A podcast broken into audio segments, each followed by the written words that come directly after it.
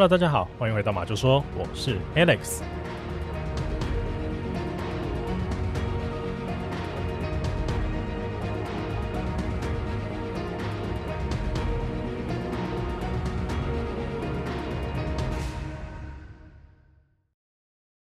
这个礼拜的案件呢、想跟大家一起来研究一下，有一起之前 Stanley 在节目里面有稍微提到过的这个金州杀手啊，就是美国金州杀手的这个案件哦。我还记得当时提到这个案件哦，是因为我们刚好在那集节目里面有去提到这个科学办案对近代这个案件的贡献嘛。那这个科学办案的定义啊，大概就是说什么指纹匹配的分析啊，然后什么血液啊，或是 DNA 分析这一种啊。那我想大家应该也还记得哦，这个科学办案在导入刑事案件的这个侦查里面呢、啊，其实它有蛮长一段的这个阵痛期哦，因为一开始的这个鉴定技术其实没有很好嘛，就是说它会有鉴定错人啊，或者鉴定不出结果的这个这个事情发生嘛，而且一开始其实大家也还就不知道哦，原来指纹这种东西啊，它是独一无二，世界上独一无二的存在哦，原来可以拿来办案哦。那也没有积极的去建立这一种，比如说大资料库啊，或者说这种资料库分析的这一种概念。好，所以在没有这个相关技术的支持之下，才会导致以前有这么多的命案啊，或是刑事案件，通通都抓不到凶手啊。就即使凶手啊，他有很多留下来的 DNA 啊，或者指纹等等的，他都留给你了，你还是抓不到，对不对？那这个凶手啊，那个时候只能以这种现行犯的这种角度啊，去被逮捕，或者说有目击证人，好，那或者说你自首嘛。不然说实在的，你要靠这一种分析的方法去抓到他，是真的没什么机会的喔。那这个科学办案的概念啊，其实从一九七零年代左右啊，就开始慢慢的兴起哦。那一路经过八零九零年代，诶，是一直到一九九零年代的中后期哦，才开始比较有规模的被拿来当做这个案件判断的使用。而且随着这个资料库建档的完整啊，还有 DNA 分析这个技术的成熟，那精准度啊、破案率啊，就大幅的提升嘛。那包括我们之前跟大家有分享过这个案件哦，就是发生在一九九四年这个辛普森杀妻案哦，是不是里面也有用到很多的科学办案的手段？那这个案件呢，也算是早期哦科学办案的一个重大代表，对不对？那今天的这一起这个金州杀手的案件哦，到底又跟我们今天要讨论这个科学办案到底有什么关系？好，这里面的这个详细来龙去脉，我们今天就好好的带大家一起来了解一下，好不好？那这故事一开始哦，那请大家回想一下哦，就是不知道大家还记不记得，之前在我们节目里面有跟大家说过，其实美国加州啊，在一九七零年代那个时候啊，是非常的不平静的，对不对？因为那个时候啊，有这个大个子杀手啊，就是这个 The Big Ed 哦，这个艾德蒙肯珀嘛，他到处搭这个顺风车啊，然后去奸杀女大生。好，然后接着晚一点的时期呢，应该说几乎同一个时期里面啊，不就又出现那一个哦，相信杀人啊就可以预防天灾的这个赫伯特穆林，对不对？他也是到处呢，在路边啊或者在路上啊就随机杀人，哦，这个路人跟他都无冤无仇哦，他就给人家处理掉了这样。不过事实上啊，在那个时期的加州啊，也就是一九七三年开始往后的这段时间啊，还有另外几位让警方非常头痛的人物哦。那首先，这第一个人呢，警方给他的昵称啊，叫做维塞利亚掠夺者。那这个维塞利亚掠夺者是什么东西？哎，怎么听起来很像是什么电动里面啊，头上会出现的一个头衔，是不是？哦，那维塞利亚它其实是美国加州中部的一个城市哦。那从一九七三年开始啊，维塞利亚这里哦，就不停的发生一系列很诡异的窃盗案。那为什么会说很诡异呢？因为这个犯人啊，他在闯入民宅之后啊，都专门偷一些很奇怪的东西哦。例如人家家里面啊，有那种小猪铺满，有没有？那里面可能就会有一些零钱啊、铜板啊，甚至外国的硬币啊，他就会把人家这种硬币拿走啊。然后另外别人收集的什么邮票啊、耳环啊、戒指啊，甚至徽章有没有？那还有女生的内衣裤啊，全部都是他的目标。可是，在这个窃盗的过程里面啊，其实他诶、房间里面或是家里面都有一些更值钱的，比如说整捆整捆的钞票，还有这个珠宝啊、黄金啊，你通通都不拿哦。那你偏偏拿这些好像小朋友才会要的东西，这很奇怪吧？你都大胆的入室行窃了，那贵的你不拿，所以说这让警方搞不清楚他的动机到底是什么。那另外呢，这个奇怪的小偷啊，为什么会被警方叫做这个维塞利亚掠夺者嘞？那主要还是因为他犯案的这个频率哦，实在是太高了。根据记载来说啊，他在短短的三年时间里面哦，也就是一九七三年到一九七六年里面哦，他就至少犯下一百多起的入室窃盗案哦。而且在这一系列的过程里面，有一个比较严重的案子，就是他在一九七五年的九月十一号这天的凌晨两点左右，那一样啊，又偷偷的潜入一户民宅里面哦，准备去行窃。但是这一次在犯案的过程里面，他因为被发现，所以哦，他开了两枪哦，射杀一个四十五岁叫做斯内林的男子。那事后根据死者的女儿描述哦，这个凶手他其实原本进来是要绑架自己的，但是因为在过程中啊发出声音，所以爸爸呢就这个斯内林啊就冲出来要保护女儿。结果在这个过程之中啊，他就中枪啊，那不幸身亡。这样，不过这个警方就很好奇啦，为什么原本一个专门偷这种奇怪东西的小偷啊，会在这个案件里面哦，把目标变成直接去要绑架这个活生生的人呢？啊，那这给人的感觉就是，你去犯下这些案件哦，好像就是出于好玩哦。这个第一，你不缺钱嘛；第二，你一时兴起你就偷东西，一时兴起你就绑人。那这个警方完全搞不清楚动机是什么。到底是这个色欲熏心吗，还是怎么样？所以动机不明的情况之下嘞，结论就是警方啊，实在是也拿这个维塞利亚掠夺者啊没有办法哦。我们通常啊，可能如果知道这个歹徒的动机是什么啊，我们可能会比较好抓嘛。那现在只知道啊，这个人他身背一百多起的窃盗案哦的这个小偷的这个罪名，还有一条人命哦，就是他开两枪射杀了这个斯内林。那最麻烦的是这一个人啊，他可能是属于那种非常小心啊、非常谨慎的犯人哦。因为斯内林的女儿告诉警方啊，这个人当晚哦是戴着这个滑雪面罩，把他的脸啊通通遮住，才冲进家里面来行凶的。所以这又让这个警方非常头痛啦。哇，这个已经抓不到人了，然后现在又得知他可能是一个很小心谨慎的人。那就在加州警方为了这个抓不到犯人啊而伤透脑筋的时候，加州这边竟然又接力出现了第二个连续犯案的凶手。他这个凶手比刚刚那一个维塞利亚掠夺者啊还要残暴哦，因为从一九七六年开始的三年里面哦，在加州靠北边的这个大城市哦，一个叫做沙加缅度好的这个城市里面呢，总共发生了大概五十几起的这个女性强暴案。那因为这些案件的共通点啊，还有犯案手法实在是太相似了，所以警方啊，他们就认定哦，这个案件应该就是同一个凶手所为，没错啦。然后他们帮这个凶手啊取了一个别名，叫做东区强暴魔。那之所以会叫做东区，是因为他犯案的地方虽然是靠这个加州，我们刚刚说北边的这个沙加缅度嘛，但是在沙加缅度这个大城市里面啊。嗯，他犯案的这个区域哦，又是比较靠东边的这个地方，就很像是台北东区的这个概念了哦。那在他手下受害者的年龄啊，他的 range 大概是从十三岁哦，你看很小嘛，到四十一岁左右，就是在这个 range 里面不等。那主要的这个行凶方式呢，就是他会趁三更半夜的时候啊，偷偷的潜入人家家里哦。然后把正在熟睡中的女性啊压在地板上，压在床上，或是开始捆绑起来以后呢，就执行性侵的这个动作。而且这些目标啊，他其实都是有挑过的哦，因为他呢是锁定那种，比如说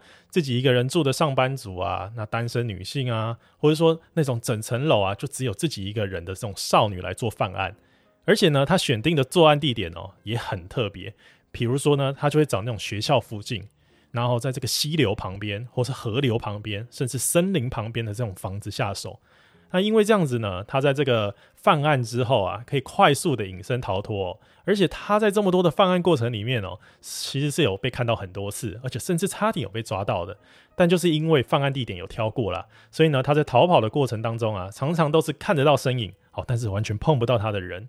根据不同案件的这些受害女性啊，或是附近的这个邻居啊，出来作证啊，他们回想说到，其实他们记得在案发的前几天啊，其实都会看到一个陌生人哦，在案发地点附近哦，去进行一些徘徊啊、查看等等的。不过因为这个人他也没有做一些什么坏事或是奇怪的事情嘛，所以即使这个人可能长得很猥亵哦，或是他看起来鬼鬼祟祟的，你还是没办法直接把他抓起来，不是吗？可是，在听到这个举动过后啊，诶，那当时的警方啊，他们依照这个举动来判断啊，其实这个徘徊的人啊，应该很有可能啊，就是这个东区强暴魔本人。那其实呢，他是来进行场勘的啦，就是说他是一个胆大心细的人哦。他在这个犯案前几天呐、啊，会先到现场实际来勘察相关的地形，那拟定好呢，要怎么进入被害者家里啊，或者说要怎么逃脱啊等等的。而且根据事后的调查，其实最夸张的是。这个嫌犯本人哦，他有时候呢会在白天的时候啊，先不动声色的呢潜入这个被害者的家里面呢。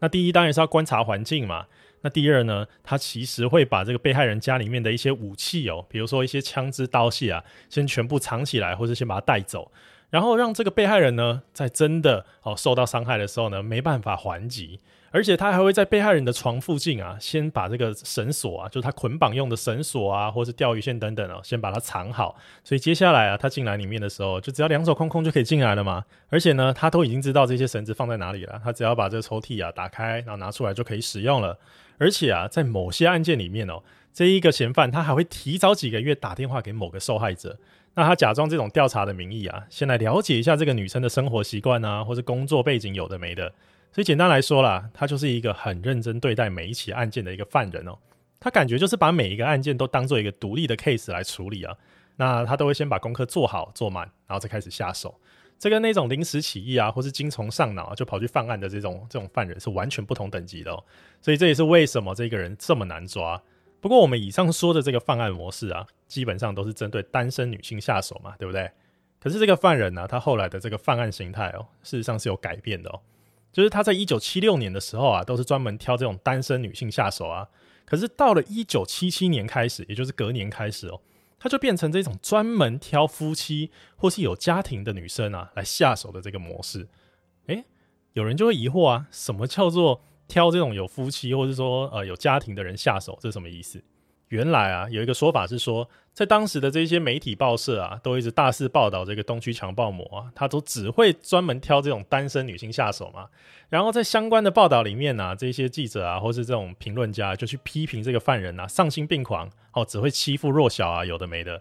啊。结果没想到这个犯人啊，他是听到之后好像就很生气哦，所以呢，才在隔年啊，改为朝这种夫妻啊，或是家庭这种对象行凶。好，例如呢，他会开始在三更半夜的时候啊，一样跑进别人的家里面嘛。那他会先用枪指着被害者，哦，就是这对夫妻的其中一个人。接着呢，用手电筒啊把他们照醒。在目标啊受到这个惊魂未定啊就吓醒以后啊，他会先拿出很坚固的绳子哦，叫老婆呢先去把老公绑起来。而且这个犯人呢，他对捆绑啊相当有研究，因为呢他会叫女生要完全按照他的步骤来绑。那根据这个被害人事后说到啊。他被这种绑法绑住之后，几乎整个过程里面呢、手跟脚都是麻的哦，而且这种麻的感觉啊，甚至哦，在解开绳子的两三个小时以后，就还是一直存在。所以就是，如果你再绑长一点的时间啊，可能手跟脚啊都要坏死的那种程度哦，就是绑得很紧，无法挣脱就对了。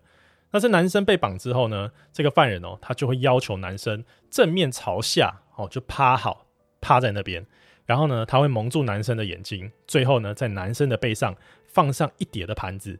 然后他会告诉这个男生说：“我现在呢要去客厅或是别的房间了哦，我要去对你老婆施暴，就是要性侵你老婆。你给我好好待着，不准动。如果我听到这些盘子掉下来的声音的话，我二话不说，枪就会拿出来杀你全家哦，包括你们可能正在熟睡中的儿子或女儿，这样子会全部杀掉。那这个老公当然就更不敢动了嘛。”接着呢，他就真的会把这个妻子哦带到别的房间或是客厅啊去进行侵犯，而且通常他的这个这个侵害啊都不会只有一轮哦，通常啊往往都有两次到三次以上啊，就是可能第一次啊他侵犯完之后啊，他就会在人家家里面那打开冰箱呢找一些肉来吃，找一些酒来喝，那吃饱喝足啊休息一下以后呢，他会再进行下一轮的侵犯，那可能再休息一下再进行第三轮的侵犯这样。那也因为在这个过程里面哦，这个老公，我们不是说他的眼睛，就是他被绑在那里嘛？那事实上他眼睛也是被蒙住的啊，他只听得到一些声音。那老婆其实也是眼睛也是被蒙住的啊，所以完全看不到犯人的长相。而且哦，因为他去吃东西的时候啊，其实会弄得很小声，或者他在休息的时候，其实也不会发出声音。所以在这过程里面呢，被蒙住眼睛的两个被害者，其实啊，不仅看不到他的长相之外哦，也不知道这个人是不是到底还在这个家里面。哦，这也导致啊，不管是老公或是老婆啊，他们往往都不知道这个犯人到底离开这个家了没，哦，就完全不敢动嘛。所以这个女生啊，可能一直担心害怕啊，到可能两三个小时之后，这犯人都已经不知道跑到哪里去，可能都已经搭飞机还是怎么样，都已经离开多久了哦，被害人才发现，哎，原来啊，这个嫌犯早就已经不在了，这样。而且这在很多我们刚刚说五十几起这个侵犯的案件里面嘛，有很多数都是这个情况，就是你都不知道这个犯人到底走了没有哦，原来他走了这样。那这边我要跟大家说明一下，有些听众可能会想说，嗯，这个犯人他感觉哦，好像意在性侵啊，其其实也不想伤害人，对不对？那会不会啊？如果我们积极反抗的话，可能可以让这个人知难而退啊，或者可能把他吓跑之类的。不过这里面比较可惜的是啊。在这一系列的行凶过程里面哦，还真的有遇过这种男生这边啊，不小心把他背上的盘子啊啊，可能掉下来，可能手麻脚麻怎么样了，那不小心一个移动啊，背上的盘子就掉下来的情况。接着犯人还真的哦，就开枪射杀了这对夫妻。这样，那总之可以确定的是啊，这一个嫌犯啊，他并不是单单只是恐吓而已哦，因为事实证明，如果你不照他的游戏规则来走的话，他是真的会把你给开枪杀掉的这种。好啦，那当时加州的警方啊，虽然有成立很多个专案小组啊，在追查这个东区强暴魔嘛，不过就像我们刚刚说的啊，他的心思啊实在是太缜密了哦，所以尽管警方啊掌握有很多这种线索，但是呢，却一直没有办法真正的抓到人。这样，那好死不死呢，就在警方啊灰头土脸啊，这抓不到这个我们刚刚前面说的这个维塞利亚的掠夺者，也抓不到这个东区强暴魔的情况之下。又几乎在同一个时间点的加州南部啊，也就是圣巴巴拉县的这个地方啊，竟然也出现了类似的性侵杀人案哦。那包括一九七九年十二月三十号，戈利塔家的这个三十三岁女主人 Debra 遭到强暴杀害，然后四十四岁呢，她的老公 Robert 遭到这个捆绑杀害。那接着到了一九八零年的三月十三号，三十三岁的夏琳史密斯呢，她遭到性侵之后呢，然后被杀害。她的老公四十三岁的莱曼史密斯呢，也在被捆绑之后呢，遭到杀害。然后还有一九八零年的八月十九号，这个哈灵顿夫妇呢，也同样遇害。一九八一年的二月六号呢，有一个叫做维特胡恩的女生呢，也同样在性侵之后呢遇害。然后一九八一年的七月二十七号，桑切斯呢，他也是在性侵之后呢被杀害。接着呢，到了一九八六年的五月四号，十八岁的珍妮尔克鲁斯，他一样在性侵之后。遭到杀害。不过这一连串密集的犯案哦，却在这十八岁的珍妮尔呢，她遇害之后就瞬间停了下来。那接着警方在后续的调查过程里面啊，他先暂时把这个犯人哦命名为“暗夜潜行者”。那主要呢，就是因为他犯案的时候啊，都是在三更半夜嘛。那他犯案之后又极其难抓，所以才会被叫做“暗夜潜行者”这样。好啦，那现在加州的警方啊，头很痛哦。短短几年的时间里面啊。加州陆续出现像什么爱德蒙肯珀啊，然后什么赫伯特穆林啊，然后还有我们刚刚说的什么维塞利亚掠夺者啊、东区强暴魔啊，还有暗夜潜行者这样的连环杀人犯哦。那前面两个也就算了，就是我们说这个爱德蒙肯珀啊，还有这个赫伯特穆林也就算了，因为他最后还是有抓到人的嘛。不过后面这三个犯人哦就很危险了哦，因为这个警方抓半天，调查半天。那花了一堆钱，好、哦，通通找不到嫌疑犯，而且这一晃啊，就是二十几年就这样过去了。在这二十几年的时间里面呢、啊，虽然都没有类似的案件啊再继续发生，不过呢，这个案件的处理进度啊，也是一直停滞不前的哦。接着时间呢，就来到了二零零一年哦，因为这个科学办案啊，它的技术越来越成熟的关系。所以在加州各地啊，努力调查的警方哦，开始把当年那些发生在各自管辖范围里面啊，然后那些破不了的案件啊，都拿出来做一个交叉比对，这样。那其中呢，当然也包括当时留下来的那个 DNA 的体液啊，还有这个指纹等等的。哦，那最后呢，在二零零一年的时候，加州的警方啊，有了一个重大的发现哦。那就是不管呢，是一九七三年到一九七六年发生在加州中部维塞利亚这个地方啊，我们刚刚说维塞利亚掠夺者这个人，或是呢一九七六年到一九七九年之间发生在加州北部，我们刚刚说沙加缅度地区的这个东区强暴魔，或是一九七九年到一九八六年之间发生在南加州地方哦，我们刚刚说这个暗夜潜行者，这三个人啊，原来通通都是同一个人哦，因为警方呢比对了很多他们的体液啊。他透过这个两千零一年这个技术开始去发现说，哎呦，这些人的这个 DNA 好像是同一组啊，这个序列好像是同一组哦。所以呢，原来在这二十几年以来，警方一直都找错方向了。哦，他们一直以为是三个人，结果原来是同一个人。所以也就是从两千零一年开始啊，警方的目标变成只要锁定这个一九七三年开始到一九八六年间，共犯下了一百二十几起入室窃盗案，五十几起性侵案。还有身背十三条人命的这个犯人就好，那他们终于呢可以整合相关的这个警力资源啊，还有相关的线索啊，去看看这个案件里面哦有没有什么当年没有看到的共通点，或是当年所遗漏的这个蛛丝马迹。那这样子随便看一看啊，十几年呢就又过去了。到了二零一三年的时候，有一个名叫做麦克纳马拉的一个杂志记者，他在洛杉矶这本杂志上面写道。由于这个凶手啊，他超过一百多起的这个犯罪哦，全部都发生在加州的范围里面。那加州呢，又因为物产丰饶啊，有金州的这个别名哦，所以麦克纳马拉呢，他在这一篇文章里面呢、啊，他首次称呼这个犯人叫做金州杀手哦，也就是这个 Golden State Killer。那就在这一篇文章发表过后不久啊，我们刚说的这个杂志记者啊，他就跟出版社签下一本书约哦，那开始着手呢要著作一本后来非常畅销也非常有名的书，它的英文叫做 I Will Be Gone in the Dark，哦，翻成中文是我会在黑暗中消失。冒号，一个女人对金州杀手的痴迷搜索。那这本书主要是在叙述麦克纳马拉，就这个记者啊，他对金州杀手案的各种调查，还有他的看法。好，那这本书后来呢，也被改拍成影集哦。那这个影集叫做《加州杀人魔》。这个影集现在在 HBO Go 还有这个 Catch Play 上面，通通都看得到哦。强烈建议大家听完今天的案件之后啊，可以去看一下这个呃，好像七集吧的一个剧哦。那应该会对这个案件有更深入的了解哦。那好巧不巧，就在这一本《I Will Be Gone in the Dark》正式发售的两个月之后，这个美国近代睽违四十二年啊，都没有抓到凶手的悬案。竟然就这样被侦破了欸。那首先，警方哦，在二零一八年的四月二十五号啊，他们就先确定这个金州杀手啊，就是一个叫做迪安杰罗的一个男生哦。那他当时的年纪呢是七十二岁。那这个大家听到这边呢，应该会很疑惑哦，怎么时隔四十几年呢，竟然还可以宣布破案？这应该前所未闻嘛，对不对？那怎么又突然会横空跑出一个迪安杰罗？他到底是谁嘞？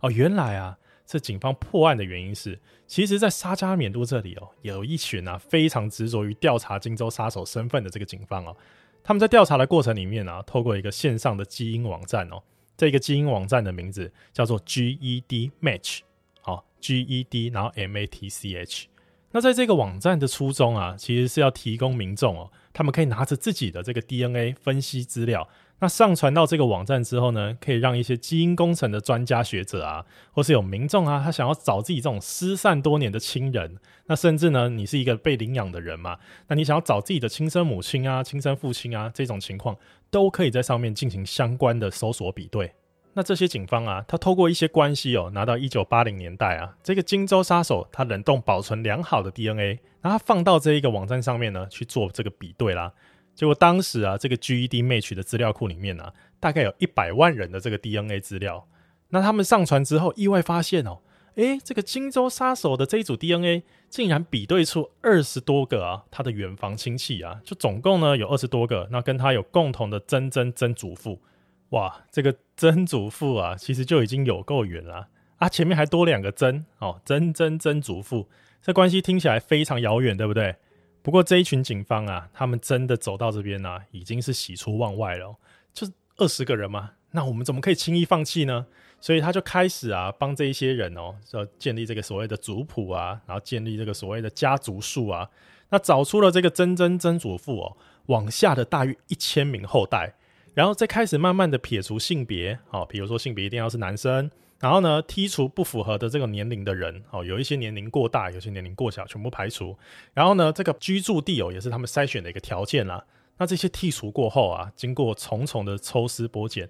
哎，竟然真的让这一群人找到了一个时年七十二岁的退休员警迪安杰罗。而且啊，当年哦，在金州杀手每一个犯案地点的附近哦，其实这个迪安杰罗啊，通通都有居住过或是有任职过。另外，他年轻的时候啊，他的身高啊、体型啊、轮廓啊，都跟当年受害者啊他们描述的啊至少有八十七趴像啊。于是警方啊锁定这个人之后，某天就埋伏在他家外面啊。他们没有冲进去哦，他们是偷偷呢捡了一张沾有这个迪安杰罗 DNA 的卫生纸。那跟之前那一组 DNA 啊两相一比较之后，他们就发现哇中奖了，好不好？此时此刻，他们两组 DNA 是完全同一个人。所以警方呢，到这个时候啊，就确定找到金州杀手了。那很快也把他绳之以法。那在被逮捕之后的这个迪安杰罗啊，他被警方依照杀人、性侵、掠夺还有恐吓罪起诉。哎、这个不知道有没有人跟我一样啊？看到这个恐吓罪的时候，想说，哎、这他有做吗？这前面的这个什么杀人啊、性侵啊、掠夺啊，他绝对都有嘛？可是最后恐吓这个是怎么回事嘞？结果原来啊，是警方他们在搜证还有调查的过程当中啊，发现迪安杰罗啊，其实非常的可恶哦。就是他会在蹂躏过这些女生之后，还会打电话回去啊，骚扰或是恐吓人家哦。比如说，在一九七七年的圣诞节的时候，那一个曾经当年呢、啊、被他性侵过的女生啊，就接到迪安杰罗打电话来，那电话里面呢就祝他说：“哎、欸，圣诞快乐！哎、又是我哎、欸，圣诞快乐啊！”这样，哇，那接到这个电话的女生啊，当场吓疯，好不好？我这我已经走出来了，那你又打来吓我，这样子。结果在一九七八年的二月啊，他在这个东区强暴魔时期的时候，有一个受害者哦，也接到了一通同样的电话。一接起来啊，迪安杰罗就说：“我要杀了你，我要杀了你这个贱女人。”接着，在一九八二年的时候啊，一个当年也被他染指过的女生啊，在工作的餐厅里面哦，接到这个迪安杰罗打来的电话。那迪安杰罗在电话里面呢、告诉这个女生说：“哎，你好啊，我很快会再次性侵你哦，嘿嘿。”最后，在一九九一年的时候啊，另外一个曾经也是被害者的女生啊，也接到他打来的电话。他电话那一边的迪安杰罗啊，就问他说：“嗯。”你还记得我们一起玩的那些快乐时光吗？哎呦，以上这些电话啊，不管是哪一通哦，我自己觉得啊，在犯人还没有落网的情况之下，请各位设身处地想一下，这些被害人好不容易可能稍微啊已经走出来一点点了，结果接到电话瞬间啊，这些建立起来的信心啊，或是已经走出来的这个部分，又全部都崩塌，马上崩溃。那这个行为我，我认为啊，是比直接对你做些什么事情啊还要可恶啊，因为你可能会生一些心理上的疾病啊，或是你再也不敢出门了嘛，对不对？而且这个荆州杀手啊，他不仅会骚扰啊，或者恐吓这些曾经的被害人哦，他也曾经很白目的哦，打电话到警察局啊，去跟警方呛声哦。比如说一九七七年三月的时候，沙加缅度的这个警长办公室就接到过三通电话，那前面两通呢，打去都是只有笑声哦，就是嘿嘿嘿这样啊，就挂掉了。结果第三通电话里面啊，这个迪安杰罗就说啊，我是你们口中的这个东区强暴魔啊，我其实啊已经开始在跟踪下一位受害者了，但是你们这些人啊根本就抓不到我啊，就是在说警方无能嘛。然后在同年的十二月呢，也就是一九七七年的十二月，警方又接到他打来的电话，而且这一次更夸张哦，他在电话里面跟警方说啊，你们永远都抓不到我了，你们这一群蠢蛋，我今天晚上呢就要去性侵别人了，你们看着吧。结果在挂完这一通电话的当天晚上啊，荆州杀手啊，还真的跑去对另外一个被害者下手啊！啊，这行径真的相当的夸张哦。那这个可恶的迪安杰罗啊，之所以这么难抓，除了他心思啊真的非常缜密之外哦，其实大家刚刚应该有听到啊，他之前是做警察的诶，也就是说，其实他很熟悉警方的那些业务啊，比如说侦办流程啊，或是一些搜证的程序等等，而且他的学历哦，也很适合拿来犯罪哦。因为他当年啊就读的呢是沙加缅度州立大学里面的刑事司法的这个科系哦，所以事后看来，警方抓不到他，真的是一点都不奇怪，对不对？那应该也会有些听众啊非常好奇哦，他犯下的这一些这么残忍的这个案件啊，他动机到底是什么？结果原来调查以后啊，发现说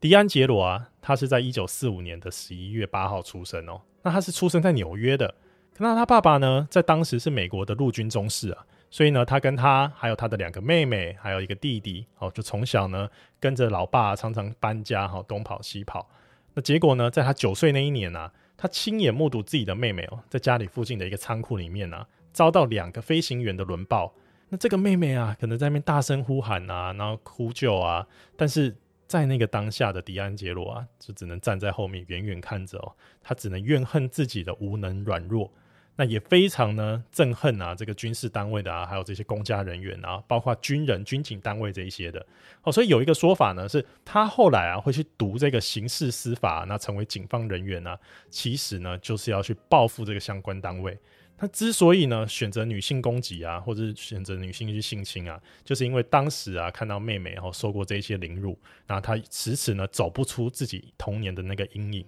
所以啊，就有人说啊，荆州杀手其实啊也是从小被迫害，所以最后呢才会走歪了这样。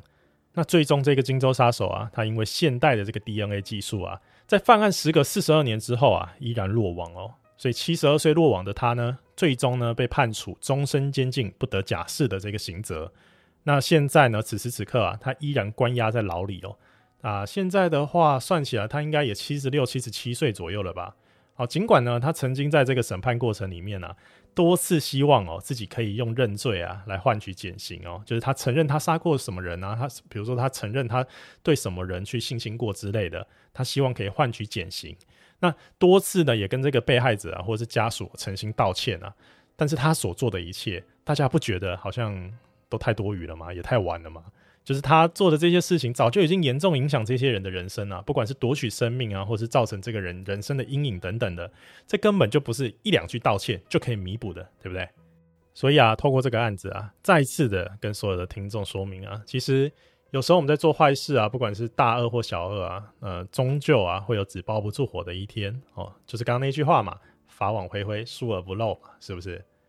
那以上呢，就是这一个金州杀手案啊，全部的细节还有犯案的过程哦。如果你曾经听过不同的哦，比如说版本啊，或是你曾经对哪一段呢特别有印象，但是我们没有提到的，也欢迎你呢可以在马厩说的这个 IG 啊，或是 Facebook，你可以私信我们，或是用留言给我们，告诉我们，因为这个案子算是蛮大的一个案子哦，而且它其实在二零二零年啊开庭审判的时候，很多人啊在那个时候都有加入报道哦，包括媒体啊、YouTuber 全部都有讲过。那现在呢，如果这个案子啊有哪一些特别让你有印象的地方，也欢迎你拿出来再跟我们分享一次哦。那接下来呢是进入我们马厩说这一周的感恩环节啦。这一周呢要谢谢 Debbie、Wei 还有 Louis Labisky 三位的赞助哦，谢谢你们。那 Debbie 透过赞助留言啊跟我们说啊。自从听到马厩说之后，就没办法听其他的犯罪频道。很喜欢 Stanley 跟 Alex 的闲聊啊，让难过沉重的案子多了一丝轻松。谢谢你们。那每次两位推荐的书啊，还有电影啊，还有影集啊，我都有认真的去看去购买哦。希望可以陪着马厩说一直走下去。那加油！P.S. 真的很喜欢 Stanley 的声音，听起来让人有一种莫名的安心感。哦，这个谢谢 Debbie 喜欢我们闲聊的部分哦。虽然我们每一次闲聊的时候啊，压力都超大的，好不好？就是两个很爱聊天的人啊，但是因为聊一聊啊，就会不小心聊到外太空去哦。然后很多人呢就会说啊，你们嘛就说不务正业啊，案件都不讲啊，都在聊天啊。哦，所以呢，其实每一次聊天压力都很大。那看这个呢，留言评论啊，压力也很大。不过不管怎么样啦，现在因为疫情的关系啊，暂时也不能聊了嘛，对不对？只能隔空喊话。好，那希望呢，我们现在这一种啊新的呈现案件的方式呢，还是可以用不同的这种 style，然后来陪伴你。那另外你都会看这个影集电影，那今天你又有一个新的选择哦，这个加州杀人魔啊，记得 HBO Go 还有 Catch Play，好去看一下。那个记者啊，他在当年写的那一本书啊，其实在二零一八年的时候啊是有得奖的哦，哦，所以他改编成电影啊，改编成这个剧啊，也是非常好看的哦。希望大家呢可以去支持起来，哦，要去看哦。那另外呢，诶，你说你觉得 Stanley 的声音，嘿嘿，哎，我也觉得 Stanley 的声音啊，让人很有安全感，没错哦。所以之前不是有人找他做那个吗？问他要不要去录那个什么童童书哦，还是睡前故事那一种？哎，我觉得他蛮适合的。不过这边呢、啊，我也要跟大家说啊，他的这个有安全感的声音啊，其实也蛮讨厌的。哦，比如说呢，他如果用这种声音啊，在那边跟你玩狼人杀，哦，你就知道了啊，一直用一个很可靠的声音呢，然后一直在跟你说谎啊，每次都超想扒下去的。好，所以这个有好有坏啦，好不好？好，那第二位呢是这个魏魏留言告诉我们说，真的很喜欢你们两个人的组合哦，第一次花钱支持，希望你们可以继续加油啊，这个谢谢魏啦。那你的这个留言呢、啊，看的也是很感动哦。第一次花钱支持，嗯，好，那希望你可以继续支持啊。暂时分开的我们两个人哦，我们呢会继续加油。那最后呢，是我们的老朋友 Louis Louis，Louis 说呢，最近马厩说啊，这个单口有一种既新鲜又孤单的感觉呢。哎，会吗？哦，那他说这个期望疫情啊快快好转，好再次回到热闹聊天的状态啊。哦，这个会啦会啦哦。不过，哎，新鲜两个字其实有啦，就是有一些听众啊也会跟我们说，哎，其实这样单口啊听起来好像比较简短啊。那有时候看书啊或者开车的时候听起来也蛮舒服的。不过事实上啊，我们很担心哦，这种听习惯我们两个人聊天拉赛的这个老观众啊，会离我们远去哦。不过还好，大家好像接受度还 OK 啦，哈，至少没有到抱怨嘛。但是当然啦，如果可以回到热闹聊天的马厩说的话，我们一定赶快开聊，好不好？就。看这个疫情下降，好，好了，那不管怎么说，再次谢谢路易哦。那以上呢就是今天的节目。如果你喜欢我们的节目呢，请不要吝啬透过马厩说的这个官网，或是呢在各个平台哦，比如说 IG 啊、Facebook 留言哦，让我们知道你对今天这个案件啊，或者说之前呢、啊、你听到某一集节目啊，你有什么看法，都可以呢私讯我们或者留言告诉我们。谢谢大家的支持啦。那马厩说，我们就下次再见喽。